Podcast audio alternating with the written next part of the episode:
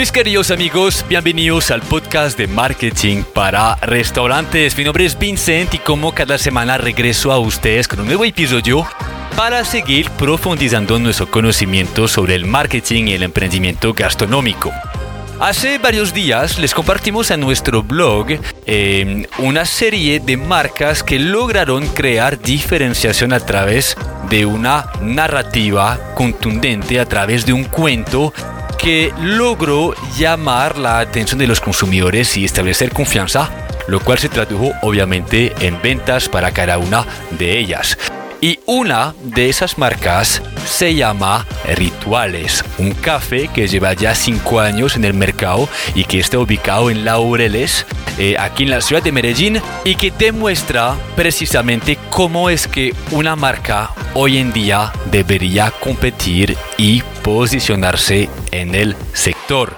Hoy van a descubrir el testimonio de Amanda y de Cristian, dos de los tres socios del café Rituales, para entender cómo es que desde la pasión y el interés por el café, esos emprendedores lograron crear una marca muy posicionada que aparte sí, de ganar dinero también devuelve a la comunidad. Es decir, que esta marca tiene una gran responsabilidad social, muy conectada, de hecho, completamente conectada a un barrio, a una comunidad que se llama La Sierra. Un barrio que históricamente tiene un pasado muy doloroso por sus conflictos armados, por sus problemas sociales. La sierra es conocida como un lugar muy peligroso, pero que durante los últimos años logró ganar otra vez la confianza de los turistas locales, pero también internacionales. Y esta transformación tiene muchísimo que ver con el labor de rituales.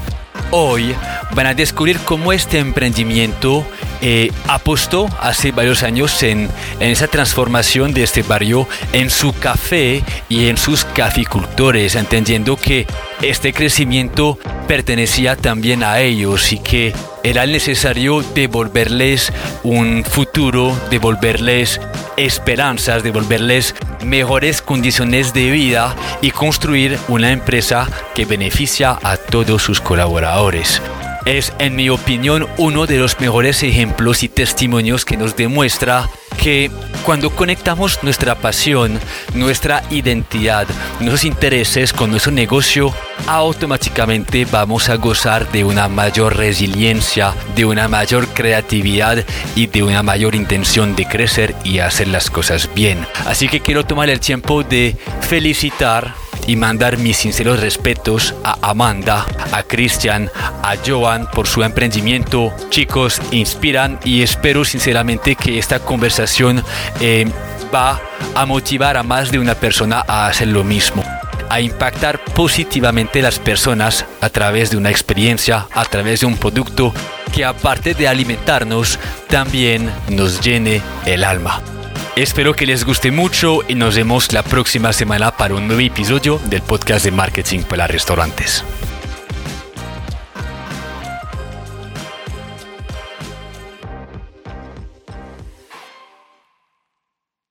Bueno chicos, antes que todo les quiero dar las gracias por estar conmigo hoy en el podcast de marketing para restaurantes. Como les comentaba hace unos minutos, yo, yo me siento muy, muy, muy emocionado de tenerlos por acá porque durante los últimos años hemos hablado mucho de empezar a competir no solamente con un buen producto, sino también con un buen cuento.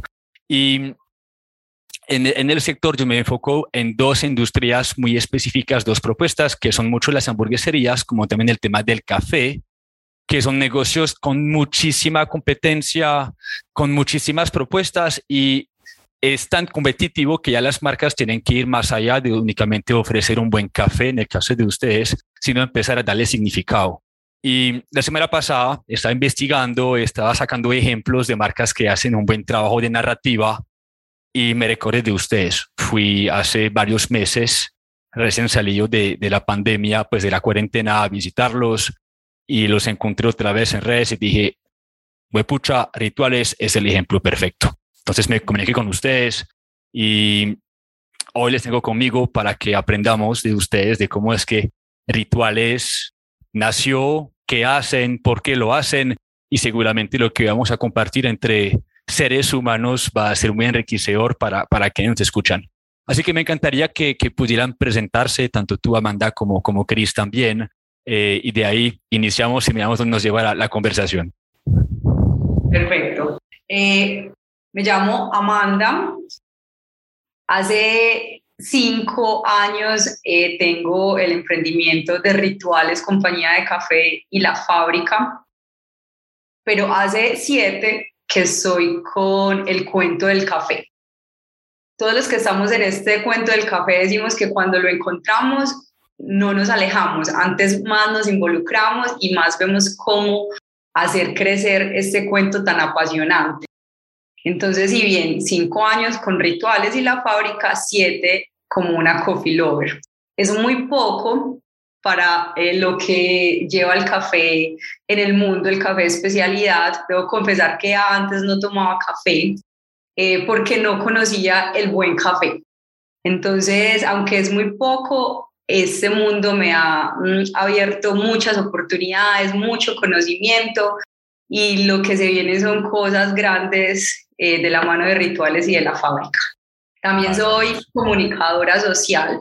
Entonces encontré el café justo porque como comunicadora social estuve en el proyecto de cafés especiales de Antioquia y cuando entré, como te contaba, no tenía mucho conocimiento, empecé a investigar, a involucrarme mucho más con las historias de los caficultores y es ese precisamente el punto que más me apasiona, contar la historia que hay detrás de esa taza de café. Antes que, que empecemos a hablar con Chris también, que, que, nos cuento quién es, eh, cuéntame, esto de, de, las, de las historias de los caficultores, ¿qué tiene de especial? ¿Qué hace de ellos una historia que vale la pena contar y transmitir a las personas. Vamos, ya vamos a llegar allá. sí, esperamos un momentico. Es que sí, bien, mejor dicho, guardémoslo por ahorita y vamos a preguntar a Cris ahora quién es. Cuéntame quién eres, mi hermano. Porque ese tema es, largo. Es, extenso. De una, perfectísimo. Correcto. Bueno, no, primero, emocionados pues de tener esta conversación.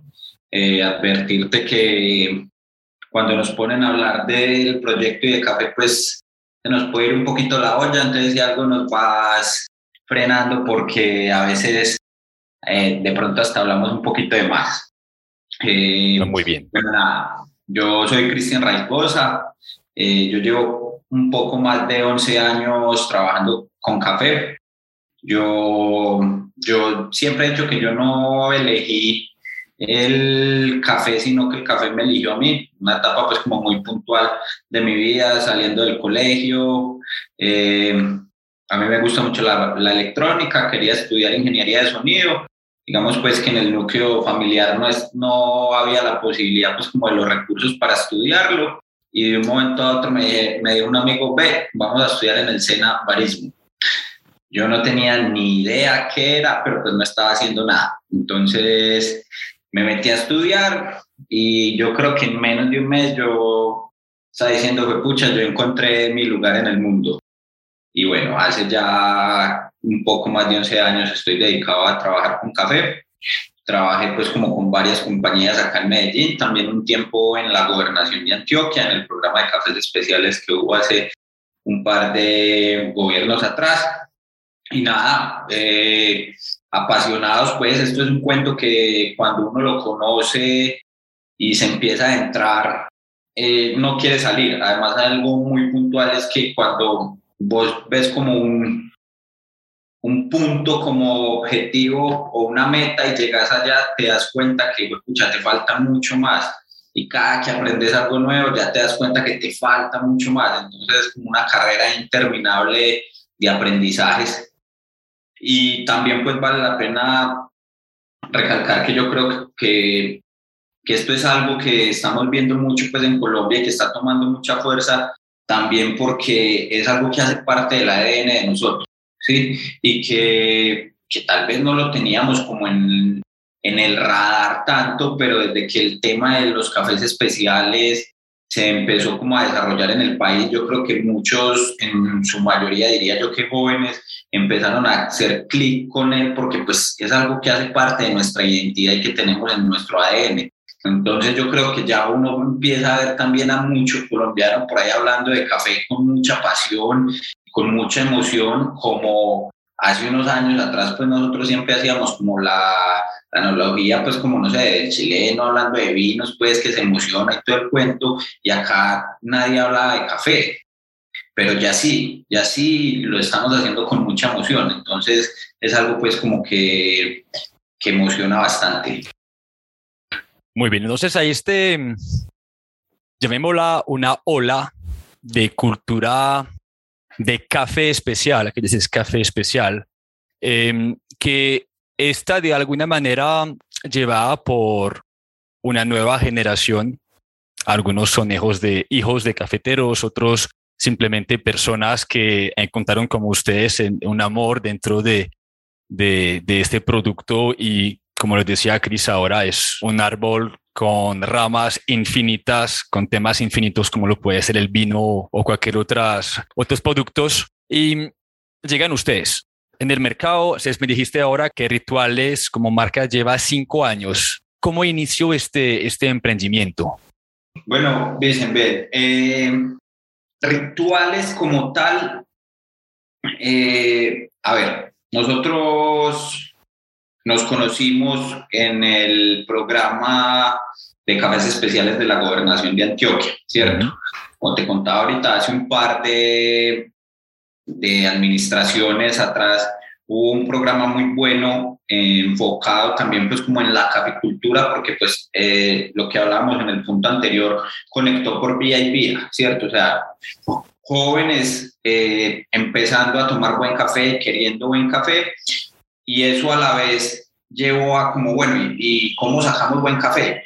Entonces empezamos a hablar con productores de cafés especiales y empiezan también a salir todos estos programas a hablar de cafés especiales, pero no solo hacia el consumidor, sino también a que los productores producieran cafés especiales.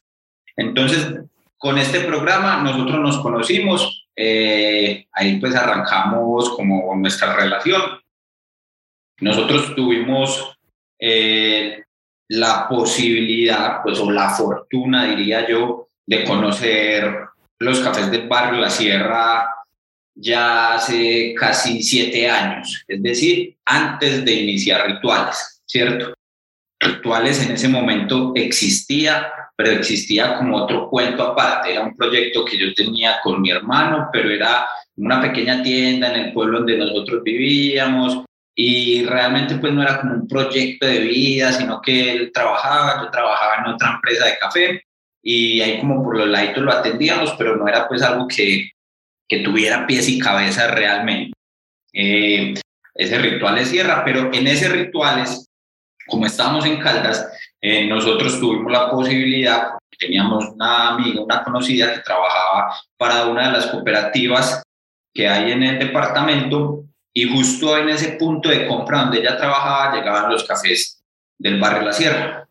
Y algún día en medio de una conversación, ella nos dice, ve, te voy a pasar unas muestras para que pruebes unos cafés del barrio La Sierra, que bueno, vos sabes qué es eso allá. Pues hace siete años, el imaginario de todos los colombianos eh, que acerca del barrio La Sierra es, era el era solamente el documental. O sea, lo que teníamos nosotros en la cabeza del barrio La Sierra era el documental del 2005 que produjo Scott Dalton y que pues retrataba como esa realidad tan cruda que allá se vivía.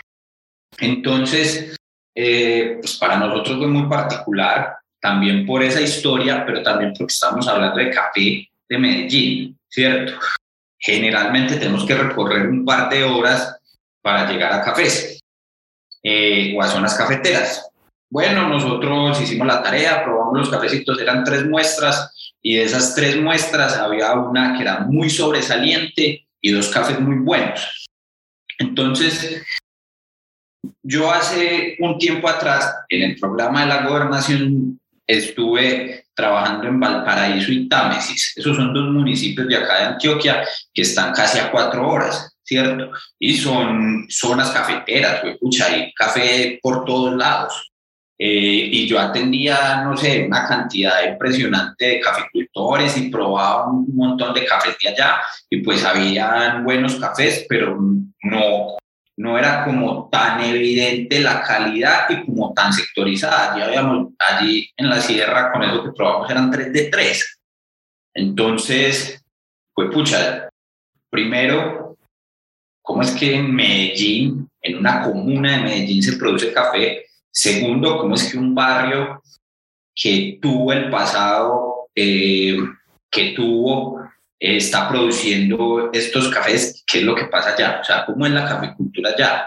Eh, y que estén saliendo estos cafés. Nosotros tenemos que ir a conocer. Eso fue lo primero que dijimos, tenemos que ir a conocer. Y siempre, pues, ese primer relacionamiento fue con Gabriel Cortés, él fue el primer productor con el que nosotros empezamos a trabajar. Y dicen, hace siete años, sin ni idea de, de cómo era eso por allá, eh, Amanda y yo nos fuimos no, en una buceta, nos encontramos allá con don Gabriel que nos estaba esperando y nos dimos una caminada por todo el barrio. Él nos mostró sus cultivos, subimos hasta sus cultivos y ahí en el camino nos decía, vea, entonces acá está don Pedro, allí está no sé quién, acá está no sé quién. Entonces también fuimos entendiendo, bueno, no, no son los tres que probamos, o sea, acá hay una comunidad de caficultores y casi que gran parte de, de la vocación del barrio tiene que ver con esto. Eh, cuando nosotros llegamos a las viviendas, pues pucha, nos dimos cuenta que vivían en condiciones de extrema pobreza. Y yo siempre cuento este ejemplo, o sea, yo tenía que visitar una vereda en Támesis que se llama Liborina. Yo llegaba al parque de Támesis después de viajar, no sé, tres, cuatro horas en moto hasta Támesis, llegaba al parque de Támesis, viajaba otra hora y media en moto, llegaba a una finca donde dejaba la moto y caminaba una hora para poder llegar a la vereda y a la comunidad de allá. Y todos los caficultores tenían casas de material, tenían energía, o sea, tenían condiciones dignas para vivir. Eso no pasaba en la sierra. Y nosotros estábamos viendo una cantidad de caficultores que vivían en ranchos que no tienen energía porque aún no tienen energía eléctrica, mientras estamos parados en una montaña y lo que vemos al fondo es el edificio de Bancolombia. Pues pucha, eso, eso, eso no, no hace sentido por ningún lado. Y aparte, estos señores están produciendo estos cafés de esta calidad. Entonces, ahí hace siete años fue como ese primer clic y yo siempre lo digo de esta manera, nosotros prácticamente nos obsesionamos con la sierra, que ya casi que no nos interesaba ningún café más, solamente queríamos hablar del café de la sierra, probar cafés de la sierra, ver qué estaba pasando allá y arrancamos a trabajar con don Gabriel. Empezamos a hacer ese proceso, nosotros le comprábamos el cafecito, se lo vendíamos pues como a otras marcas que ya estaban en el mercado, nosotros pues eh, Amanda trabajaba en la gobernación de Antioquia para el programa de cafés especiales y yo trabajaba para otra compañía de café acá en Medellín. Eh, bueno, luego empezamos así a trabajar y luego de esto tuvimos la oportunidad de irnos para Bélgica a hacer el desarrollo de un proyecto de una empresa de café allá en Bruselas.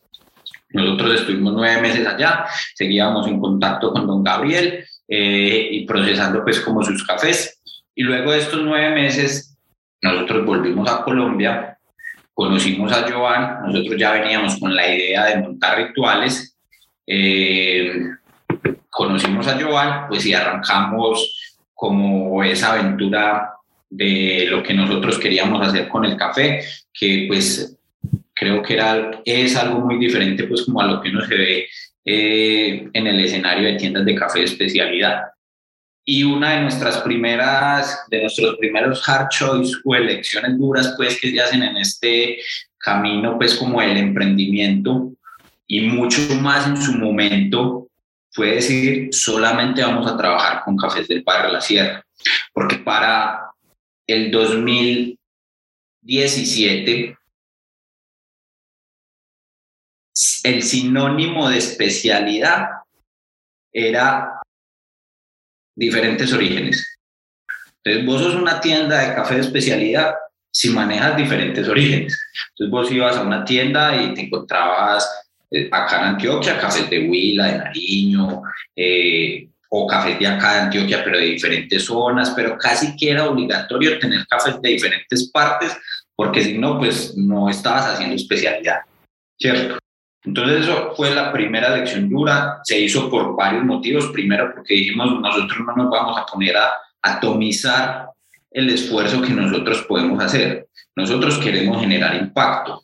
Y si yo me voy a trabajar con un productor en Huila, con un productor en Nariño, con un productor en Antioquia, póngale que sean tres productores en cada región. El impacto que vos vas a generar no se va a ver. Es que son tres productores y son el, impacto que puede generar lo, lo, atomizaste por todo el país. Es diluido. Exactamente, entonces se visualiza mucho menos. Entonces dijimos, no, vamos a concentrarnos en la sierra, que es un café que tenemos a media hora, que es café de Medellín, pucha, es café local, eh, que es gente que realmente nos necesita, es una caficultura que necesita que los proyectos como los nuestros pongan los ojos en ellos. Eh, y pues que nos va a ayudar también mucho en ese objetivo de nuestra narrativa de un comercio local, ¿cierto? Porque eso es lo que siempre hemos tratado pues como de tener en el ADN. Entonces, nada, dijimos solo Cafés de la Sierra, arrancamos y al son de hoy solamente vendemos Cafés de la Sierra y bueno, arrancamos con el proyecto, queríamos básicamente tener una casa, algo que fuera muy tranquilo. Eh, la tienda de nosotros pues está diseñada como una casa, la distribución de las áreas es como una casa, porque nos, nos parece pues que muchas veces que la tienda de especialidad es tan técnica que intimida al, al visitante, ¿cierto? Entonces, por ejemplo, nosotros en la carta vendemos cafés filtrados, ¿cierto? Nosotros no vendemos ni V60, ni Chemex, ni prensa francesa, ni Siphon, no. Vendemos cafés filtrados, porque yo, ¿qué voy a poner a mi mamá a decir, dame una Chemex? Pues, pucha, no la pide, pide un tinto. Sí, claro. Pide un tinto porque ¿qué se va a poner a inventar? Entonces queríamos eso, una casa donde uno se sintiera como en la casa, tranquilo, sin mucha palabra técnica por ahí, sino que queríamos empezar a acercar mucho más la especialidad a nuestros visitantes. Un paréntesis, perdón. O sea que si entiendo bien, en lugar de, de, competir como tienda de café especial con diferentes preparaciones que efectivamente pueden intimidar el mercado local, dijeron no, es café filtrado del barrio de la Sierra, que ha sido como un poquito alguna, o sea, es como una innovación dentro de un mercado también muy nicho de café, que es el café especial, también pues tiendas de cafés especiales. Exacto, y por eso también solamente tenemos un método de preparación. Tenemos solo un método con 30 cafés diferentes del barrio La Sierra. Ahí es donde precisamente está la variedad. Tenemos solo un origen, pero tenemos 30 caficultores aliados con los 30 capicultores hacemos fermentaciones, procesos diferenciados. Entonces aquí es donde está eh, precisamente la variedad. Y entra otra parte de la narrativa, que es la categorización de los cafés. Eh, cuando nos visitaste, Vicente, viste que teníamos como tres categorías, que es pureza, luz y paraíso. Entonces, queríamos guiar a las personas. Nosotros, nosotros lo llamamos un ritual para llegar al paraíso, porque la última categoría se llama paraíso. Entonces empieza con pureza, luz y paraíso. Estas tres palabras eh, se las inventó nuestro socio Joan, que es súper creativo para, para, para el concepto y la narrativa. Entonces, pureza es yo inicio, cafés tradicionales y suaves del barrio La Sierra, un perfil tradicional colombiano. Luz son cafés afrutados, es yo evoluciono, eh, cafés afrutados y aromáticas, aromáticos con un poco más de fermentación y de procesos. Y paraíso es yo trasciendo, ya es nuestra última categoría y es donde ponemos casi siempre el mejor café del mes, eh, el que tenga mejor puntada, el que tenga una fermentación y lo llamamos como el café exótico.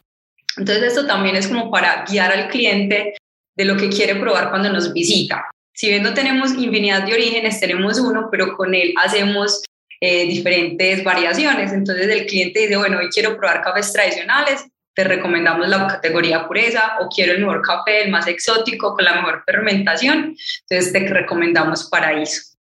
Entonces acá también eh, jugamos con, con, esa, con ese concepto y esa narrativa que se puede hacer con un mismo origen. Lo cual respalda el nombre de rituales. Correcto. Exacto. De hecho, el concepto dicen viene pues como del ritual a la, pues digámoslo, a la santificación, sí, pero sobre más que a la santificación es como a, bueno, sí, llamémoslo así, es como el camino que recorren o recorrieron pues las personas antes de llegar a ser santos, ¿cierto? Y es algo muy básico, o sea, lo primero es la purificación, ¿cierto? Lo primero que vos tenés que hacer es purificar. Son cafés tradicionales, ¿cierto? Además, esto nos ayuda a ser muy honestos a la hora de, comercializar café, porque, porque también hay algo muy teso, dicen, y es que yo puedo tener un café súper loco, ¿cierto? Eh, con notas a flores, arándanos y frambuesas, lo que vos quieras.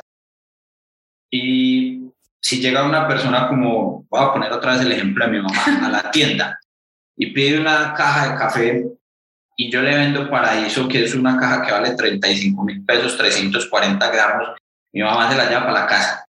Y ella lo prepara, ella decir, el tinto estaba rico, pero estaba caro, ¿cierto? Porque no, ella todavía no tiene la habilidad de apreciar esas notas, ¿cierto? Y eso pues no está mal.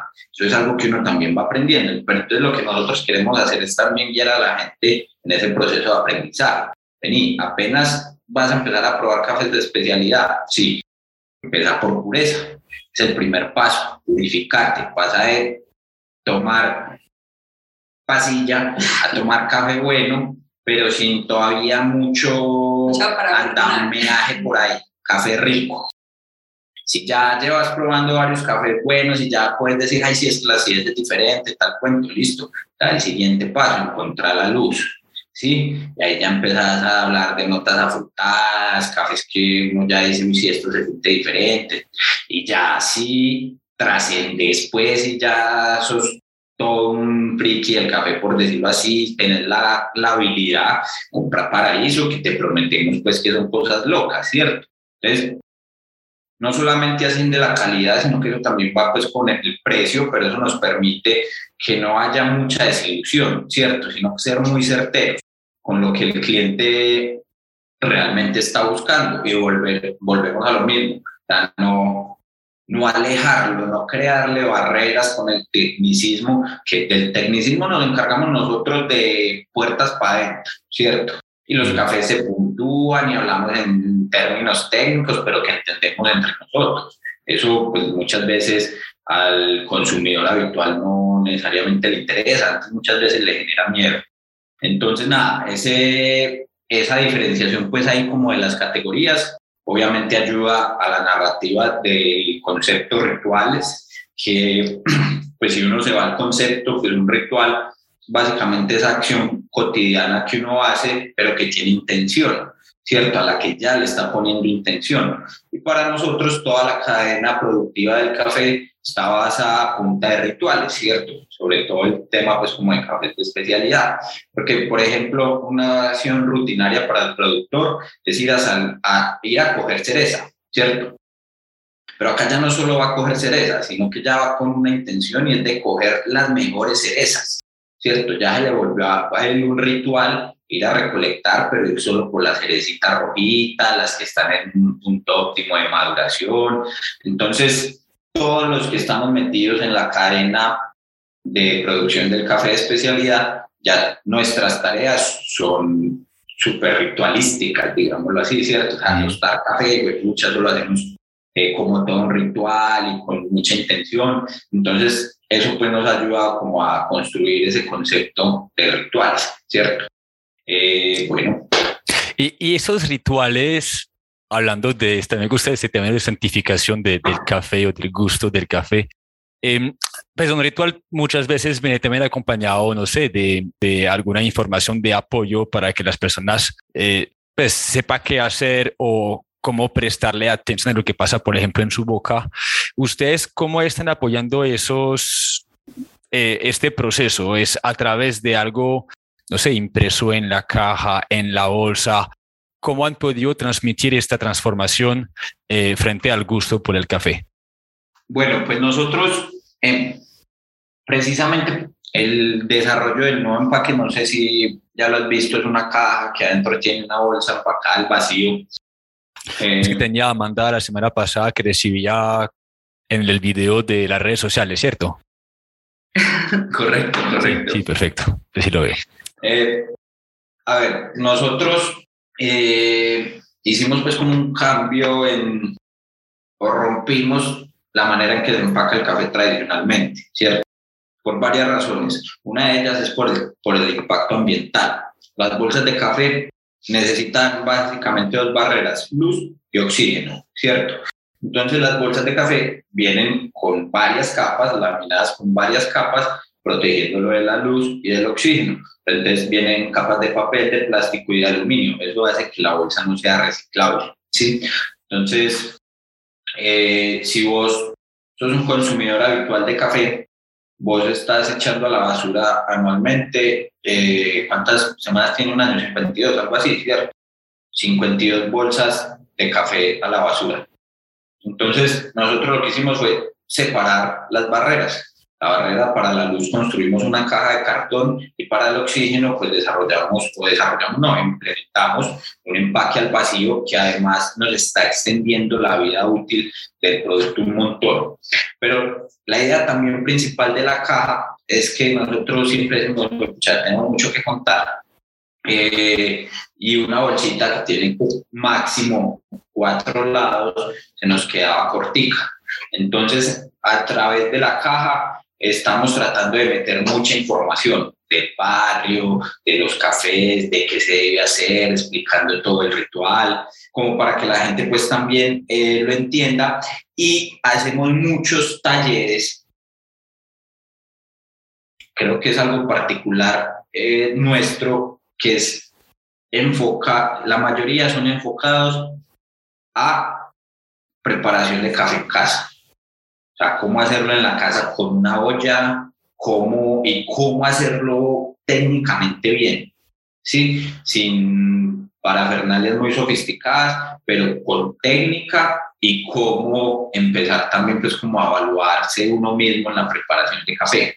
Eso lo hacemos un montón porque también eh, las personas eh, a veces se limitan en comprar café de especialidad porque piensan que necesitan muchos métodos en la casa, tener molino, y no, solo se necesita tener agua caliente eh, y un filtro. Y, que buen puede, y buen café, que puede ser pues, un colador, que tampoco es un filtro súper especialidad, el colador de la casa. Que, que, que, es lo principal, que es también muy teso, dicen, porque la gente cree que un buen café es por el método en que se hace, ¿cierto?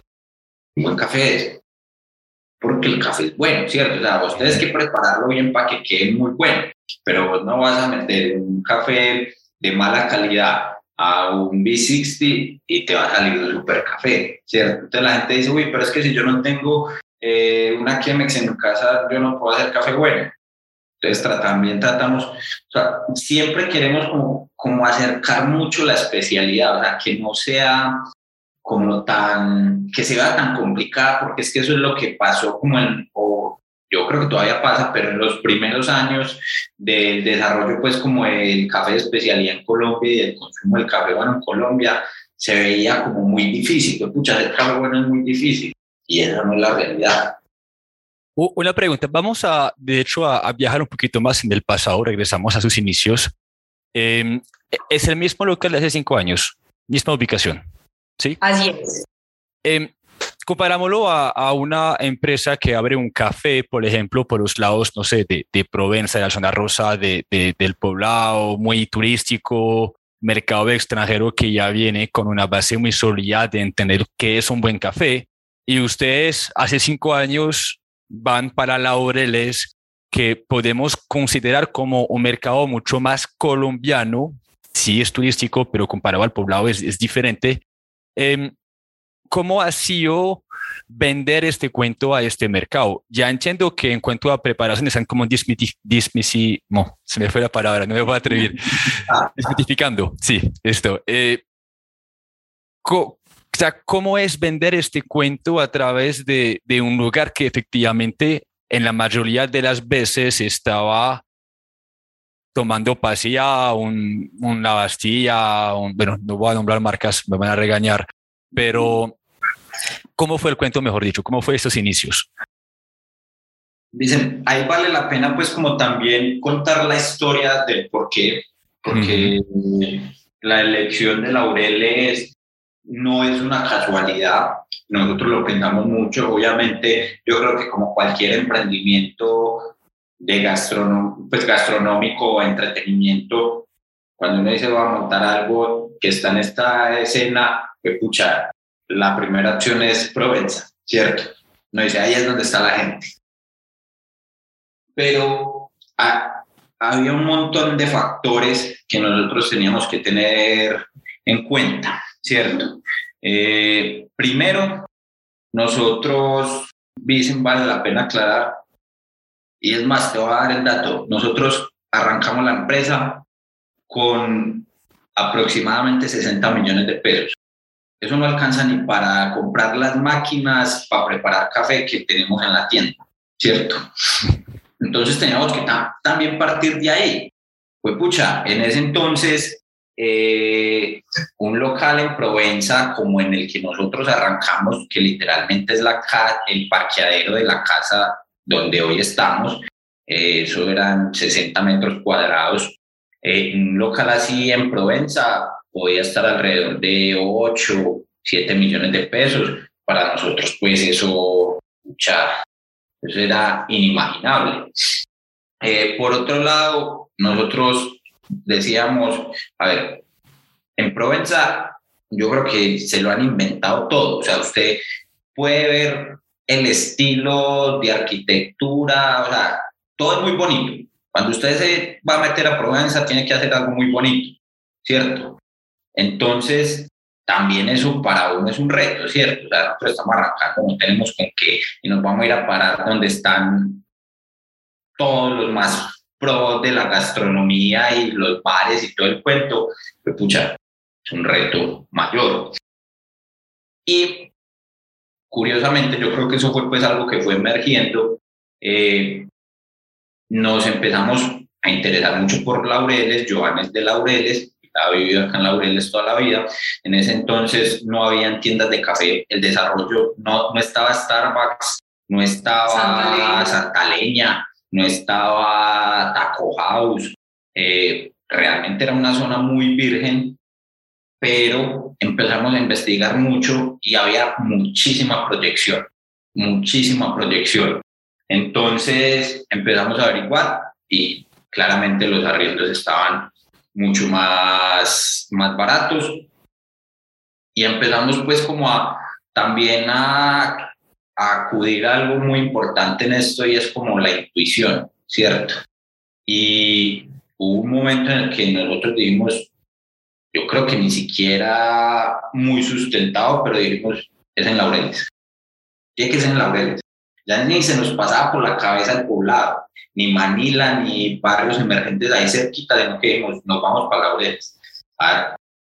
Allá podemos arrancar con las condiciones que tenemos, podemos ir consolidando el proyecto y cuando Laureles se desarrolle con las proyecciones que tienen, nosotros ya vamos a estar muy consolidados ahí. Eh, y arrancamos un garaje, dimos con unas personas increíbles que son los propietarios de la casa donde nosotros estamos, nos han ayudado un montón. Eh, arrancamos ahí. Fue pucha, en montar la tienda fue todo un cuento porque, bueno, a nosotros nos gusta el, el, café, hacer café bueno, ya te imaginarás, escucha, tenemos tanto, ¿qué vamos a hacer? Compramos máquinas y cuando nos gastamos las plata en las máquinas dijimos, y el, local, el local, ¿qué, ¿qué vamos a hacer con este garaje? literalmente la barra cuando abrimos era una barra de cemento, eh, no teníamos una sola fotografía de nada, pero arrancamos y pues fue algo también como muy nuevo en la zona. Éramos un local chiquito, éramos los tres trabajando de 8 de la mañana a 9 de la noche, los tres ahí metidos, preparando un cafecito y contando el, cuento de la sierra. Y eso se empezó a volver también como una ola de nieve, mucha gente del barrio, conocemos pues como muchos vecinos que se caminan el barrio y están, pero llegó también un momento, dicen, en que mucho extranjero, para sorpresa nuestra, cuando nosotros empezamos a hacer el análisis, como bueno, ¿quiénes son nuestros consumidores? Nos dimos cuenta que el 80% aproximadamente en sus inicios eran extranjeros. Entonces, eh, nos dimos cuenta de una realidad que, que, en ese momento pues no la teníamos muy clara y es que aunque no tiene el nivel de turismo que tiene el poblado, hay mucho extranjero y un extranjero que tiene una dinámica diferente, ¿sí?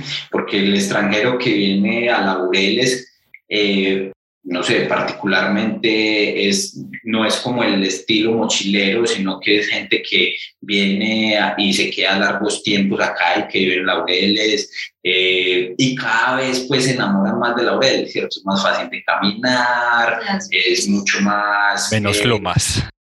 Menos lomas, es como mucho más más colombiano, pues es un barrio muy tradicional, mm. es como más, más acogedor, entonces, eh, nada, eso fue pues como una gran sorpresa. Eh, y realmente dicen, la mayoría del mercado nuestro no, no son locales, son extranjeros. Pero en pandemia, eh, el respaldo fue de los locales muchos locales pidiendo los domicilios, muchos locales comprando el cabecito para su casa y hoy en día tenemos mayor, pues no, sigue siendo mayormente extranjeros, pero ya hay más participación como del mercado local.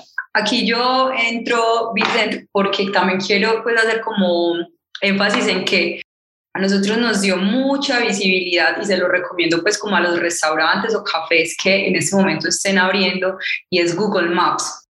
Eh, para mí Google Maps ha sido la herramienta más poderosa para que nos conozcan. Y porque la hemos sabido pues aprovechar mucho. Nosotros ahí tenemos las fotografías, cada reseña desde el día uno hasta hoy yo la respondo. Eh, entonces eso también nos ha dado mucho posicionamiento.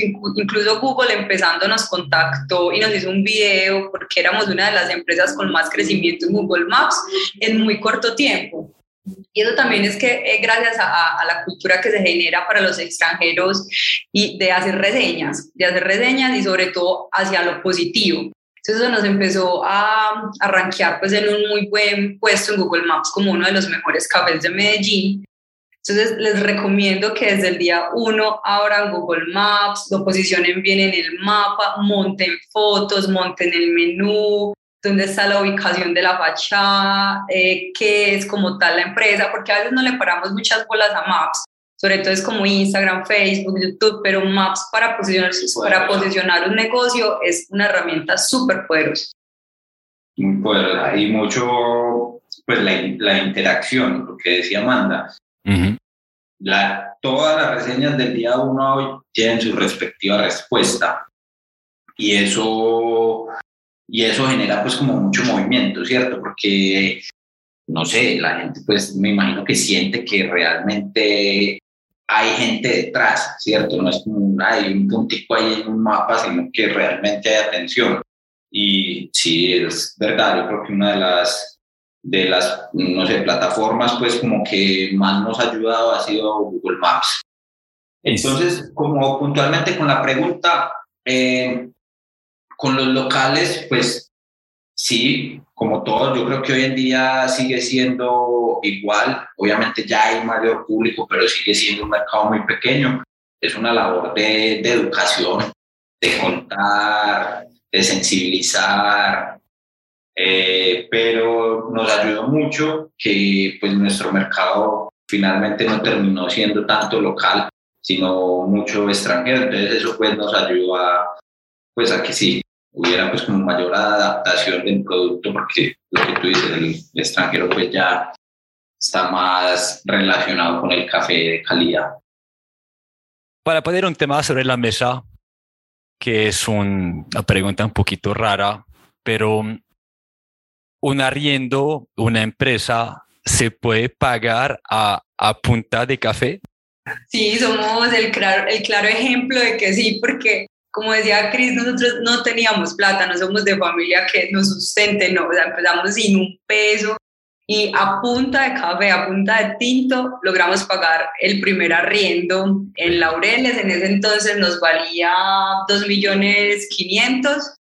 Eh, y a punta de tinto nos pagamos el arriendo y nos, y nos pagábamos nosotros tres un sueldo de 500 mil pesos en ese entonces, en el 2017, no nos alcanzaba para nada, pero estábamos felices trabajando en nuestro proyecto y llevando a la sierra a otro nivel. Muy bien. pero yo quiero complementar algo ahí, pues eh, realmente nuestro, nuestro modelo y nuestros principales números eh, tienen que ver con el café pero realmente esto necesita complemento. Complemento, y no solamente por el tema financiero, sino por el consumidor también. Es necesario, exacto, exacto. Imagínate una tienda de café solo con café. Chavos, ¿cómo sale uno de allá? Al principio estábamos muy cerrados en que fuera solo café. Pues no queríamos volvernos un restaurante, que nos desvirtuáramos un poco. Eh, pero bueno, nos empezó a dar para la rienda, para pagarnos lo que nos pagábamos, pero no nos daba para más solo con café. Ahí fue donde decidimos que definitivamente debíamos tener unos buenos brunch, una buena repostería, sin desligarnos como de que fuera el perfecto complemento para el café. Y creo que es muy importante es, es que eso tenga conexión, ¿cierto? O sea, no puede ser como yo soy pues pucha, espero que alguien no lo sea y no lo termine aludiendo, pero yo no soy como una tienda de café y vendo pastas, pues porque, ¿por qué pastas? No, porque me gustan las pastas y café porque me gusta el café, ¿cierto? No es tan coherente. Exacto. Y, por ejemplo, nosotros seguimos reforzando nuestras narrativas a través de las opciones que tenemos de comida rituales. Por ejemplo, uno de los de los platos principales de nosotros, pues que, que más se piden son las tostadas. Nosotros tenemos unas adaptaciones de las tostadas francesas que conversan con nuestras categorías. Entonces tenemos una tostada pureza, tenemos una tostada luz y tenemos una tostada paraíso. De la tostada pureza tiene aguacate, tiene huevito, porque es una tostada tradicional, ¿cierto? La tostada luz es una tostada que tiene mermelada de frutos rojos, fresas, porque es una tostada frutada. Y la tostada paraíso es una tostada que tiene un syrup de limoncillo, uchuva, duraznos eh, asados, porque pues es una tostada exótica, ¿cierto? Entonces, hay que tener complementos pero tienen que ser complementos que le ayuden a uno a seguir con la narrativa de la marca. Muy bien.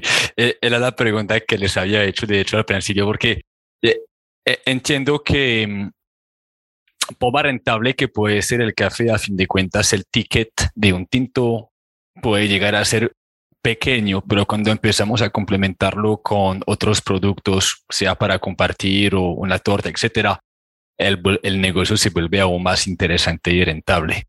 Y no solo con eh, acompañantes para el café, sino que para nosotros es importantísimo la compra de las cajas de café. Mm, para la casa. para la casa.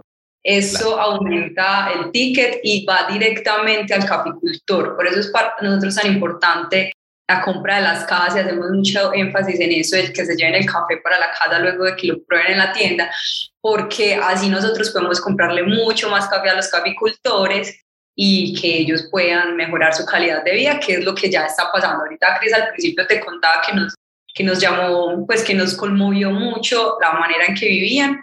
Eh, y aquí no hemos hablado, por ejemplo, de la microcentral, que es eh, la sierra, que se llama Renacer, hace parte de nuestro proyecto también. Sí. Ya Cris te puede contar un poco más que es el líder de este proyecto y lo lleva a la O sea que esto ya es, es de hecho, es, es, el tema de hoy, es, bueno, cómo es que entra la sierra teniendo su condición, la responsabilidad social que ustedes tienen y cómo es que Rituales se está aportando a esto. Perfecto. Dicen, bueno, entonces nos devolvemos a la visita, estamos, conocimos la zona con Gabriel, las condiciones, eh, y dijimos, bueno, acá es donde queremos trabajar. Y empezamos también pues como a, entender las condiciones, llamémoslo, eh, sociales pues de la zona para pensar cómo hacerlo, ¿cierto? Eh, esto es, es un tema pues como ahí complejo porque cuando uno llega desconocido a una comunidad que tradicionalmente ha sido tan golpeada por la violencia, eh, digamos pues que uno no puede llegar como mi salsita, digámoslo así, pues porque, o sea, quién qué eh, entonces eso fue pues como muy particular. Primero, entender que, que la especialidad tiene unos retos desde el procesamiento. El tema de la fermentación del café dice, es algo, yo me atrevería a decir que casi exactamente igual que el vino, ¿cierto? Es algo complejo, tradicionalmente lo hemos visto pues como de una manera muy coloquial y muy, muy sencilla, pero porque nunca habíamos pensado en la fermentación como fermentación, sino que la veíamos como una etapa para quitarle la babita que tiene la semilla y poder secar el grano, ¿cierto? Pero la realidad es que la fermentación pues es un proceso súper complejo. Eh, que requiere conocimientos, que requiere condiciones específicas y que para llegar a eso, eh, pues hay, necesariamente hay que hacer inversión, ¿cierto? Entonces, ese fue el punto uno, como también de pensar el modelo actual que tenemos, porque dijimos, pues pucha, esta gente vive en condiciones súper tesas, imagínate yo decirle, don Gabriel, hay que construir una marquesina, o don Gabriel, hay que comprar una desculpadora nueva pues pucha, ¿cómo le va a decir a un productor que vive en estas condiciones invertir en café? No, no tiene luz. Tienes que invertir en tu calidad de vida. Entonces, como entendiendo eso eh, y también entendiendo unos retos que podríamos llegar a tener en temas, por ejemplo, de conocimiento, casi que el 90% de los productores con los que nosotros trabajamos no saben leer y escribir. Entonces, también se iba a presentar un reto al yo decirles, venga, eso es lo que tenemos que hacer, ¿cierto? Porque pues había que ser muy creativo ahí como para poder que ellos lo hicieran de una manera eh, consistente y que uno pudiera tener como trazabilidad, que es muy importante en esto. Entonces dijimos, venga, acá lo que tenemos que hacer es centralizar los procesos, que todos los procesos se den en un mismo lugar. Y eh, descubrimos, pues, o descubrimos no, eh, empezando a leer, vimos que en África hay muchas regiones que casi que toda la caficultura se ve, eh, tiene que ver con centrales de lavado, ¿cierto? Kenia, por ejemplo, es un caso específico. Entonces estuvimos leyendo mucho como la experiencia de Kenia en microcentrales de beneficio. Ellos lo llaman centrales de lavado, que es básicamente un sitio donde llegan las frutas de todos los productores de una comunidad y se procesa. Entonces dijimos, escucha, ese es el modelo. En Colombia en ese momento, eh, pues hasta donde yo sé, habían dos proyectos que funcionaban de esa manera. El Fénix, que es en Armenia, eh, de una compañía que se llama Raw Material. Eh, ellos nos ayudaron mucho, Miguel Fajardo puntualmente nos ayudó pues mucho como en la conceptualización de lo que es una microcentral de beneficio y cómo ejecutarla. Y cuando empezamos como a entrar más en este modelo, nos dimos cuenta que habían beneficios enormes. Primero, los costos de producción del caficultor disminuyen entre un 15 y un 20%, ¿cierto? Porque pues ya no tienen los costos que aunque ellos no paguen por eso, es su tiempo y su tiempo pues tiene costo eh, de procesar el café, ¿cierto? Es decir, de lavar las cerezas, de despulparlas, de fermentarlas, luego lavarlas en café pues ya fermentado, ponerlo a secar. Entonces, se disminuyen los costos. Eh, también se disminuye como la inversión en infraestructura o recursos para el procesamiento del café y de esa manera los recursos que nosotros podríamos llevar a la zona a través de la compra del café se direccionan netamente al mejoramiento de la calidad de vida de los productores, ¿cierto? Eh, tercero, los flujos de caja. Nosotros arrancamos y nos pasaba muchas veces que el productor literalmente no tenía un peso, pero tenía la marquesina llena de café, ¿cierto? Escucha, no tengo con qué mercar porque tengo la plata secándose en el techo de mi casa. Eh, entonces, con este modelo, el caficultor no tiene que esperar a que el café se le seque, sino que el fin de semana de la semana que recolectó le llega el dinero. Obviamente nosotros pagamos más que el mercado, pues lo que nosotros llamamos acá la plaza. En Colombia, pues el café es un producto que tiene su compra asegurada en los eh, puntos de compra de las cooperativas de caficultores de todo el país. Eh, entonces, digamos pues que ese es como el precio base, el, digamos que el mercado tiene control. Eh, entonces nosotros pagamos más, estamos pagando actualmente entre un 15 y un 35% más. Eso en estos momentos está inferior por los precios actuales, ¿cierto? Pero nosotros cuando arrancamos, eh, al, en promedio estamos pagando entre el 50%, 70% más. Cuando el precio estaba en plaza en 600 mil pesos, nosotros estamos pagando un millón de pesos, ¿cierto?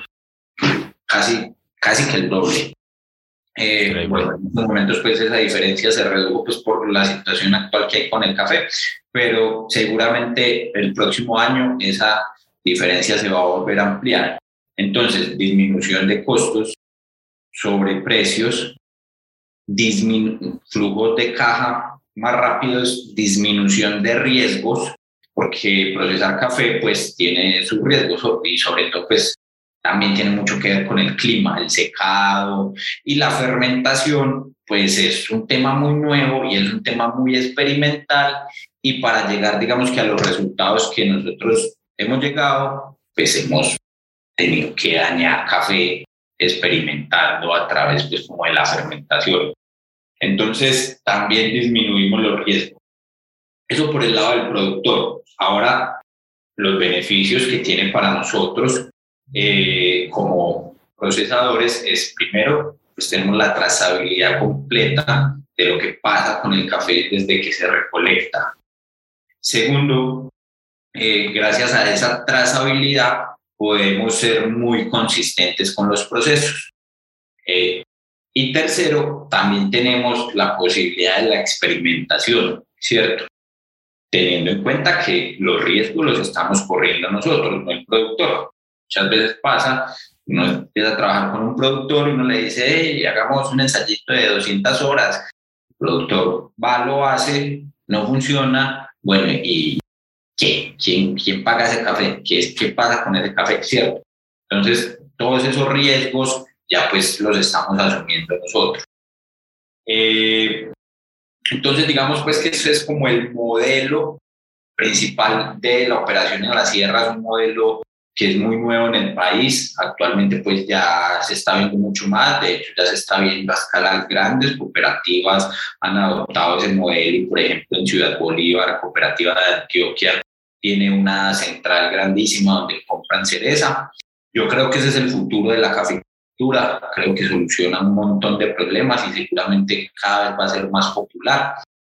Y esto pues nos ha permitido como, como también enfocar mucho el productor en su labor agrícola, ¿cierto? Ah, otra cosa importante es que le liberamos tiempo al productor. Un montón de tiempo, ¿cierto? Él tenía que estar pendiente del café, de la fermentación, del secado, y en el secado, como no había infraestructura, era al sol expuesto, entonces estar pendiente si iba a llover, salir corriendo a guardarlo. Y ellos, pues, eh, nos lo han manifestado a través de este modelo. Eh, yo me atrevo a decir que la vida les ha cambiado un montón, porque no solo pues por el tema financiero, sino también por la disponibilidad de tiempo. Ya uno ve, por ejemplo, no sé, Gabriel eh, está sembrando lulos, eh, hay otros productores que ya tienen gallinitas, entonces ya empieza a haber como tiempo para otras eh, labores que complementan los cultivos de café y que pues a fondo generan mayor estabilidad económica, eso quiere decir mejor calidad de vida, ¿cierto? Entonces, digamos pues que esa ha sido como, como la manera en la que venimos trabajando. Arrancar no fue fácil. Eh, a mí me llegaron a decir pues los primeros días cuando yo fui a contar la propuesta, yo me acuerdo mucho, doña Julia es una caficultora de la zona, una señora pues como de edad, eh, me dijo como Primero me preguntó, ve, ¿cuántos años tenés vos? Y luego me dijo, mira, Cristian, a nosotros toda la vida nos han robado el café aún procesándolo. Ahora tú quieres venir a robármelo en cereza. Porque pues, claramente yo era nuevo en la zona, no me conocían, un modelo de caficultura totalmente diferente. ¿Cómo así que en cerezas este, este man de con ese cuento? Eso nunca ha pasado. Eh, entonces no fue fácil. Solamente al principio, solamente logramos eh, convencer a cinco productores. Y creo que también pues menos mal, menos mal convencimos a cinco productores porque donde nos hubieran copiado más en ese momento nos hubiéramos embalado porque tampoco teníamos pues el capital para comprar eh, pues, todo el café que podemos estar comprando hoy en día, ¿cierto? Eh, y de hecho también hay una historia muy bacana en, en ese proceso, que es bueno, arrancamos con cinco. Eh, yo, cuando ya copiaron, pues yo obviamente no teníamos dónde procesar, entonces yo fui hablé con uno, le dije, ve, me vas a dejar sacar, armar un espaciecito para despulpar el café y montar unas marquesinas. Entonces nos dejó operar en su terreno inicialmente, nos prestó su despulpadora inicialmente. Bueno, empezamos pues como a hacer las cositas con calma, con la medida que se iba pudiendo. Eh, hicimos una marquesina eh, que en su momento nosotros la veíamos enorme, nos escucha, unos imanes para procesar café. Eh, y arrancamos muy poquito. Eh, luego, luego de eso, desde que, empezamos a trabajar, empezamos a comprar en cereza, empezamos a responder, empezamos a pagarle al productor y el rumor empezó a correr y pasados, no sé, dos, tres meses, semanalmente mínimo llegaba un productor nuevo. Entonces ya los productores buscaban a Jessy, le decían, venga, yo quiero eh, entregarle el café a ustedes, yo quiero entregarle el café a ustedes. Yesid, eh, y Amalia son una pareja de jóvenes caficultores de la sierra que son los encargados de liderar la microcentral. Desde el día uno, ellos han sido los que se han encargado de recibir los cafés, de despulparlos, de procesarlos, de estar pendiente de ellos, de hablar con los productores, de pagarles, de absolutamente toda la operación en la sierra. Entonces ya eh, se empezó a regar el rumor, ya la gente sabía que respondíamos, que pagábamos, que era verdad que estábamos pagando más. Y yo creo, dicen que al, al día de hoy yo me atrevo a decir que nosotros podemos estar comprando un poco más de 90, del 90% del café que se produce en el barrio. Y no solo eso, pues hay otros productores que, por ejemplo, no nos venden a nosotros, pero que a raíz de eso eh, se metieron en el tema de cafés, tienen proyectos turísticos en la zona muy bacanos. Entonces, a raíz de todo esto, la zona empezó como a entender, uy, pucha, es que eh, esto tiene vocación caficultora, ya empieza a haber turismo, ya empiezan a haber eh, otros nuevos interesados en sembrar más café, los mismos productores en sembrar más café, al punto que allá hay una una fundación que se, llama Hogares Claret. Ellos trabajan con jóvenes con problemas de adicción eh, y empezaron a sembrar café. Hoy en día nosotros les compramos el café a ellos y pues eso todavía mucho más bacano porque es una fundación pues que tiene una labor social bien interesante y que ya la está enlazando con el café y pues que eso termina siendo muy emocionante ver cómo realmente uno una semillita, una pizquita de arena empieza como a generar un motor, un movimiento en toda una comunidad y que pasa lo que dijimos el día uno, pues no vamos a atomizar eh, el impacto que podemos generar. Y hoy en día estamos viendo pues como los resultados de haber elegido focal, focalizar ese esfuerzo en una sola comunidad. Entonces, bueno, ese es el modelo pues que tenemos en la sierra con la compra de cereza. Eh, han pasado cosas muy positivas. Jessy, que es el líder, hoy tiene una casa nueva, bonita, al lado de la microcentral de beneficio la microcentral de beneficio viene avanzando, pues antes era algo muy artesanal, ya estamos logrando algo pues como un poquito más, pues sí, mejores instalaciones, mejor capacidad de secado, eh, estamos próximos a tener luz para que la operación del despulpado y todo esto sea con energía. Eh, jóvenes hijos de caficultores que se están interesando por el cuento, tenemos pues como a futuro un proyecto de una escuela para jóvenes allá en el barrio eh, en temas de barismo, pues como todo el tema de café. Entonces, pero bueno, todo esto pues realmente, eh, aunque nosotros tenemos un nombre diferente, proyecto Renacer, y es un proyecto pues que yo ejecuto con mi hermano, es básicamente lo mismo que Rituales, ¿cierto? O sea, nosotros producimos los cafés, eh, los bajamos a la fábrica, los almacenamos en la fábrica y distribuimos, entregamos a rituales y exportamos pues a otras partes del mundo también cafecitos de allá del barrio La Sierra. Pero realmente no, yo no veo el ejercicio como, como cosas diferentes, son diferentes desde la parte financiera pero desde el desarrollo, desde el concepto, desde todo, es básicamente lo mismo. Entonces, nada, eso es como lo que, lo que venimos haciendo en la sierra, eh, cada vez pues tratando también como ya de, de no solo generar el impacto social, sino también ambiental. Estamos desarrollando un programa para los caficultores que empiecen a sembrar sombra eh, darles un bono solo por tener cafés bajo sombra, porque pues entendemos que, que con el tema como de restauración de tierra, porque pues tenemos tres partes del planeta desertificadas, si lográramos regenerar la tierra, o sea, que haya tierra y no arena, eh, vamos a disminuir un montón el calentamiento global. Entonces, hay que meterle mucho la ficha a eso, mucho la ficha. Muy bien. ¿Sabes qué me... Hola, bueno, cuéntame. Bien dijo Cris al, inicio, dicen que si no nos paras podemos hablar hasta mañana de seguido. No, me encanta, me encanta. Y, y saben que, es, más, yo estoy mirando aquí las preguntas y tengo mil preguntas y siento que nos va a quedar, que me, a quedar corto para hablar de todo. Pero les quería felicitar, les voy a, a, contar algo. Lo que me parece increíble es que no solamente tienen que educar al consumidor final, sino también al productor y, romper con esas barreras. Yo tengo un amigo muy cercano que yo quiero mucho que se llama Jacobo. No sé si han escuchado de la que será San Sebastián en La Ceja, que, que tiene un, un proyecto de, de, responsabilidad social también hacia los campesinos y productores de leche.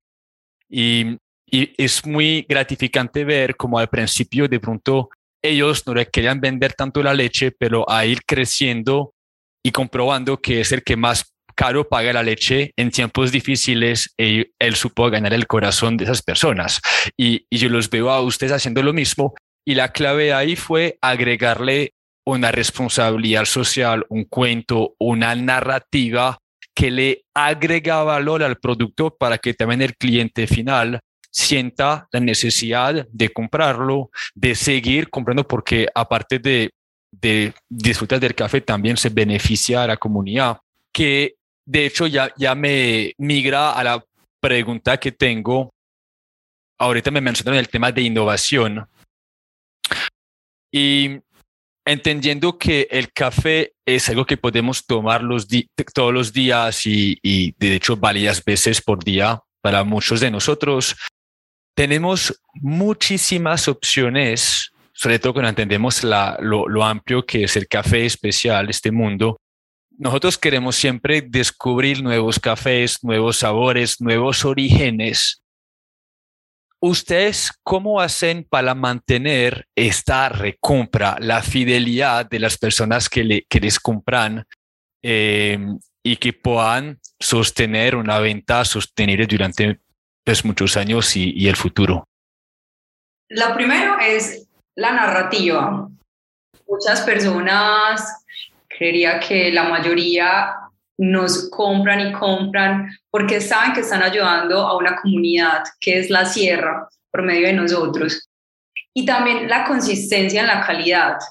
Desde que vendemos las cajas de café en el 2017 hasta hoy, han sido siempre igual de consistentes en su calidad y lo que prometemos en las cajas de cada categoría lo cumplimos.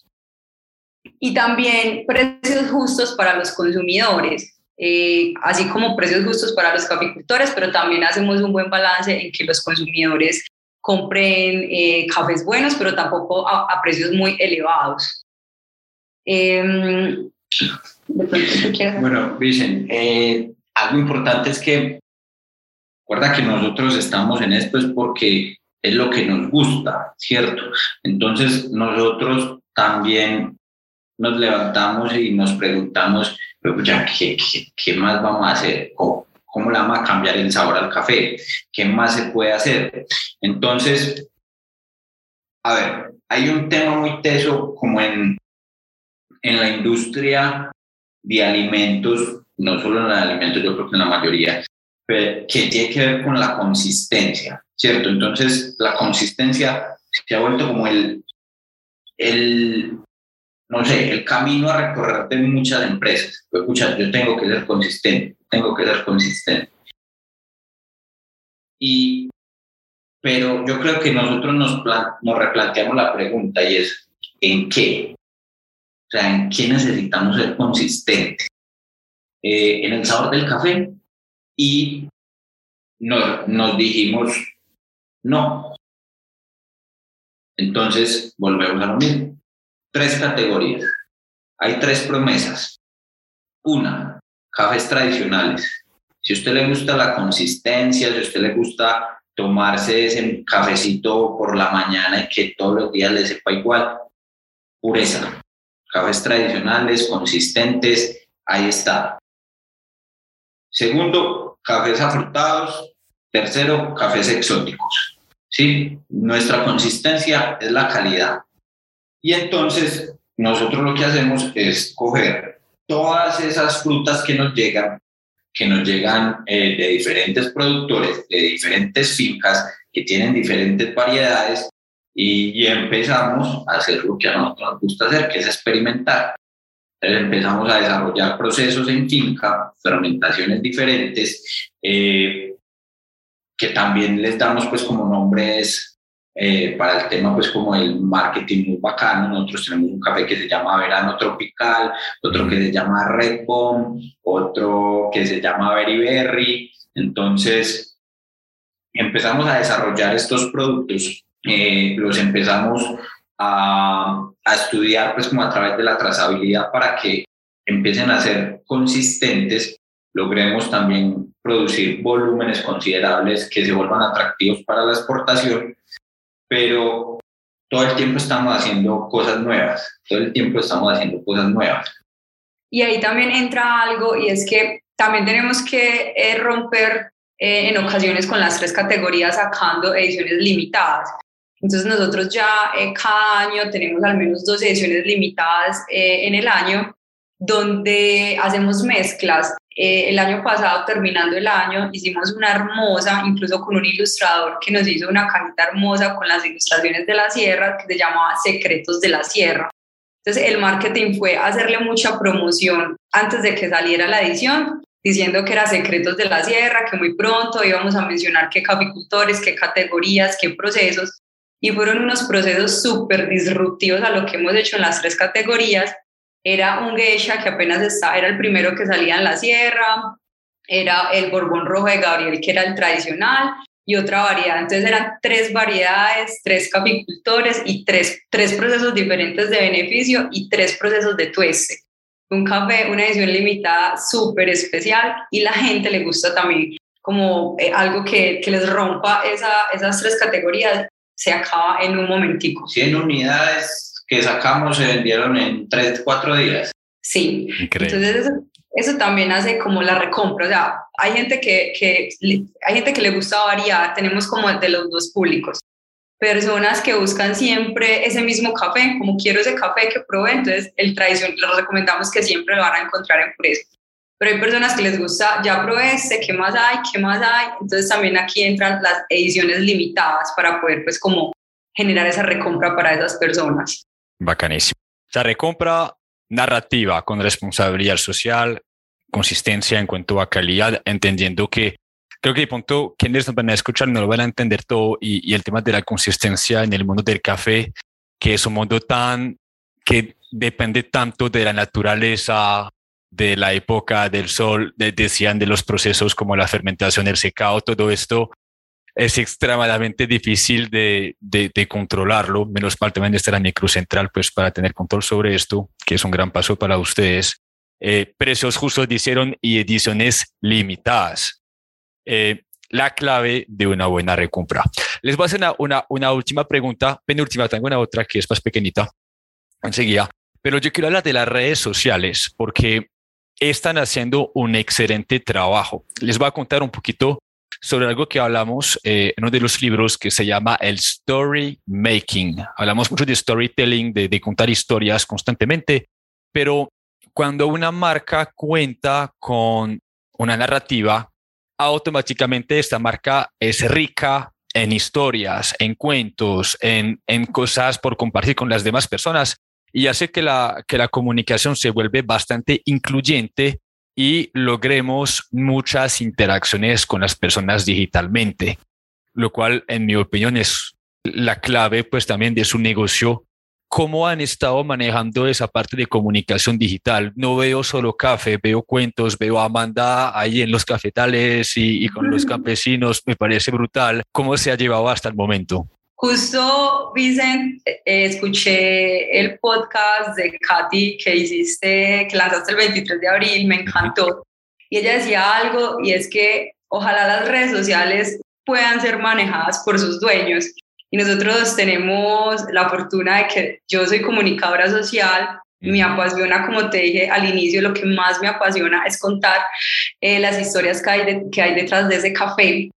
Entonces, como decías, se me facilita mucho porque hay unas historias hermosas en la sierra, eh, hay mucho que mostrar, mucho que contar. Y soy muy consistente porque me apasiona mucho la comunicación en hacerlo bien, en tomar unas fotos lindas que tengan siempre como la misma, el mismo color, eh, pero aparte em, saber qué le gusta a las personas que están detrás de la pantalla, me he enfocado mucho en eso, como eh, me, fijo mucho en las estadísticas, entonces como sé que una foto de Gabriel o de cualquier caficultor que tenemos les encanta, entonces tomo muchas fotos de los caficultores, de, de su trabajo en la sierra, pero también sé que les gusta que, que, les mostremos, por ejemplo, hace poco, que también lo decía Katy, de mostrar el equipo, hace poco lo hice y les encantó al público, tuvo muy buena reacción estas historias. Entonces, me fijo mucho en qué le gusta a, las personas, a las personas que están detrás de la pantalla y me enfoco mucho en hacer esto. Sé que los reels también están pues en todo su furor. Eh, a veces, como decía Katy, me cuesta un poco de tiempo porque me cuesta un poco de, de trabajo porque no tengo tanto tiempo, entonces, para pensarlo y soy muy, mm, no sé cómo es la palabra, pero no he podido ceder, no sé, creo que no lo voy a hacer este paso que es el, las redes sociales. Entonces lo hago a mi tiempo, pero cuando lo hago quiero que sea algo pues que sea llamativo. Desde el día uno eh, también publico constantemente, he contado la historia de los tres, Em, y soy, la consistencia creo que es la clave, ser muy consistentes, tampoco está mal y, y, estoy segura que no está mal de tomarse un tiempo cuando uno a veces está bloqueado, de no publicar lo mismo, es mejor como tomarse un tiempo, entonces a veces me tomo, me tomo como dos semanitas para volver a, pensar qué hacer, de no hacer por hacer y nos ha funcionado muy bien, la reacción de las personas en redes ha sido muy positiva. Y es que eh, definitivamente la historia de la sierra y que ya sea eh, diferente, que ya no sea violencia sino café, gusta mucho, de ver lo positivo también es bacano. Y también hemos sido muy afortunados que desde el principio hemos tenido mucho pre-press. No fue solo por mi trabajo en las redes sociales, sino que desde el inicio mmm, muchos medios, casi todos los medios locales e incluso internacionales contaron la historia de la sierra. Comenzó el colombiano, el mundo, Blue, W, el tiempo, todos a contar la historia. Llegó Google, llegaron blogs, eh, muchos blogs eh, de, de, extranjeros que nos visitaban, que tenían blogs internacionales, nos publicaban. Entonces, todo este free press por una historia tan bacana que se está contando de la sierra nos ha ayudado a estar donde estamos. No, no hemos, no hemos sido, pues no hemos logrado esto los tres dolos, sino el equipo que tenemos detrás, todo es súper apasionado con el proyecto, todos los medios que han contado nuestra, nuestra historia, los capicultores siguen entregados con este proyecto, entonces hemos sido muy, como muy afortunados y bendecidos en que se nos ha dado todo, porque cuando la, una persona obra bien, eh, le pasan cosas buenas. Eh, eso, eh, eso, chicos, se llama monedas sociales. ¿Qué hizo su negocio? ¿Qué hace su negocio para ganarse un puesto en las conversaciones de las personas? que una vez más va muy conectado con su responsabilidad, responsabilidad social, perdón, y lo que, y lo que hacen.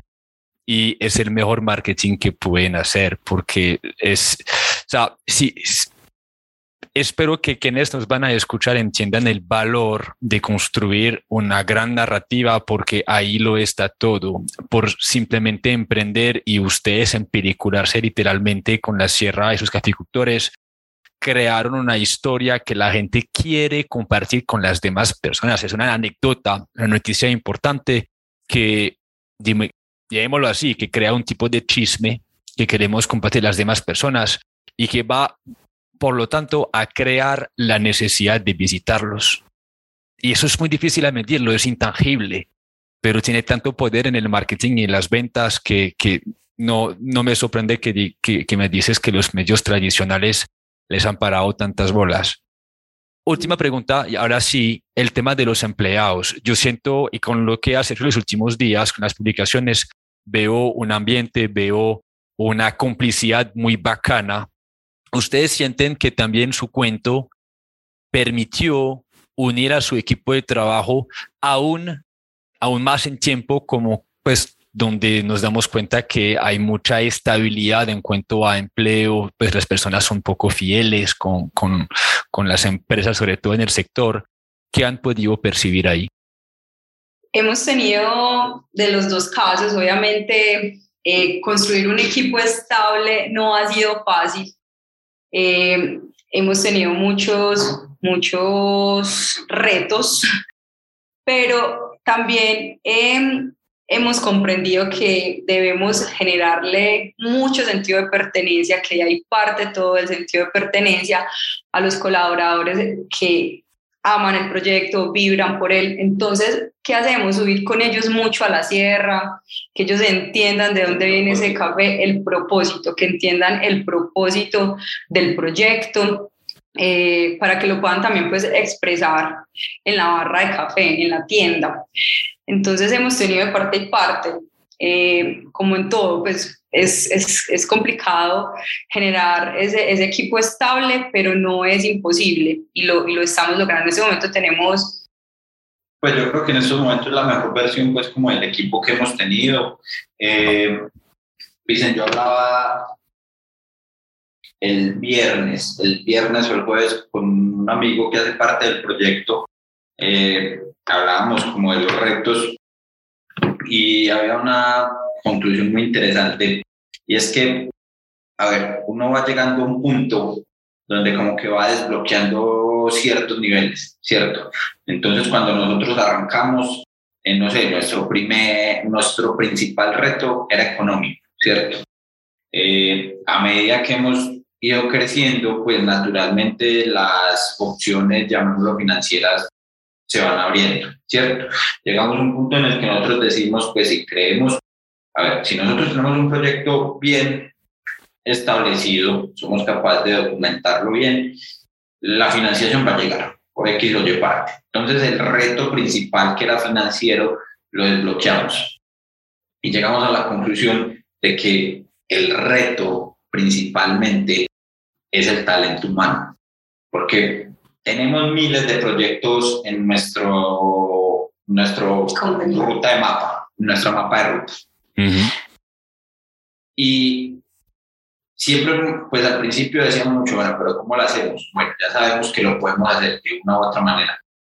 Ya la pregunta no es como, sino, ¿quién? ¿Quién? ¿Con quién lo vamos a hacer? Entonces, yo creo que estamos pues como en un punto del emprendimiento, siempre lo hemos tenido muy presente, pero nunca habíamos llegado a ese punto de como de la necesidad y realmente hace poco teníamos la oportunidad de conversar con Mateo Jaca, el fundador de Matelsa. Él nos decía, muchachos, lo principal es la gente. La gente. Ustedes lo que necesitan tener un buen equipo. si, si no hay eso, no hay nada. Porque pues llega un punto en el que necesariamente lo que uno necesita es gente calidosa que lo esté rodeando a uno y que estén sumando con ese propósito. Eh, nosotros siempre pues lo, lo hemos tenido muy, muy presente, muy claro, pero obviamente con el crecimiento se vuelve mucho más latente eh, ese reto. Y venimos trabajando en él, como te contaba Amanda, lo principal que tratamos de hacer es conectarlos con el propósito, entender pues que nosotros no estamos ahí por vender café. Yo creo que complementando el punto anterior, eh, algo fundamental en la construcción de una empresa, sobre todo creo pues que en estos tiempos es el propósito, porque al fin y al cabo eso termina generando la narrativa y al fin y al cabo la gente se termina conectando con propósitos. Café bueno, todo el que usted quiera, en todas partes, ¿cierto? Pero ¿cuántos tienen un propósito claro y que les ayuda pues como a construir esa narrativa? Entonces el propósito tal vez no, el propósito a nosotros no solamente se nos vuelve el elemento clave para construir la narrativa, se nos vuelve el elemento clave para nosotros mismos motivarnos, para nosotros conectar al equipo. Creo que realmente acabo de caer en cuenta todo realmente empieza a girar en torno al propósito y se vuelve la clave en cada uno de los aspectos. Entonces, nada, eso es. ¿Ustedes creen que Rituales sí está en la etapa de, de la pureza, la luz o el paraíso en este momento? Buena pregunta. Nunca nos habíamos hecho. Estamos en pureza. Estamos, en, la pureza. Estamos en pureza, sí. Increíble, pero es bien, yo creo que, que eso significa humildad de su parte y, y, sobre todo entender que por más años que lleven y por todo lo que han hecho, pues dentro había muchas cosas para, para hacer, para aprender y veo una proyección muy bonita. Eh, su, sus caficultores, no voy a decir la última pregunta porque ya me dejo llevar, pero eh, sus caficultores entienden la calidad del café que están produciendo. O sea, ellos han probado y va a sonar raro para la mayoría de las personas, pero es bueno subrayar que la mayoría de los caficultores ni siquiera toman su propio café. Eh, en el caso de ustedes, lo han probado, lo han experimentado y, y, saben de qué trata ahora. Dicen, la mayoría de nuestros eh, caficultores toman café de la sierra. O sea, nosotros periódicamente les enviamos café a ellos para que tomen de su café. Muy bien, bacanísimo. Chicos, yo, yo quedo extremadamente contento con esta, con esa conversación. Yo, hay que decirlo, yo debo invitarlos eh, en el futuro otra vez porque yo creo que nos quedan muchos temas en el aire, pero por hoy es una, es una buena dosis de información. Eh, tarde o temprano me encantaría acompañarlos. Yo, yo tengo un profundo amor por los campesinos. Es, los quiero de todo mi corazón, la humildad que tienen. Les tomo fotos enseguida, les mando fotos que, que he tomado de ellos. Y, y, me encantaría, cuando sea posible, cuando tienen tiempo, no los quiero tampoco comprometer públicamente, pero acompañarlos y, y, ver qué hacen para compartir con la comunidad. Eso, eso puede quedar público. Tenemos que ir a la sierra. Eh, bienvenido. Eh, sino que pongamos fecha y nos vamos para la sierra. Nos encanta llevar personas a la sierra, o subir, para que la, la, gente también vea cómo ha sido ese proceso, eh, quiénes son nuestros cavicultores, los conozcan. Entonces puede quedar público, vamos a la sierra.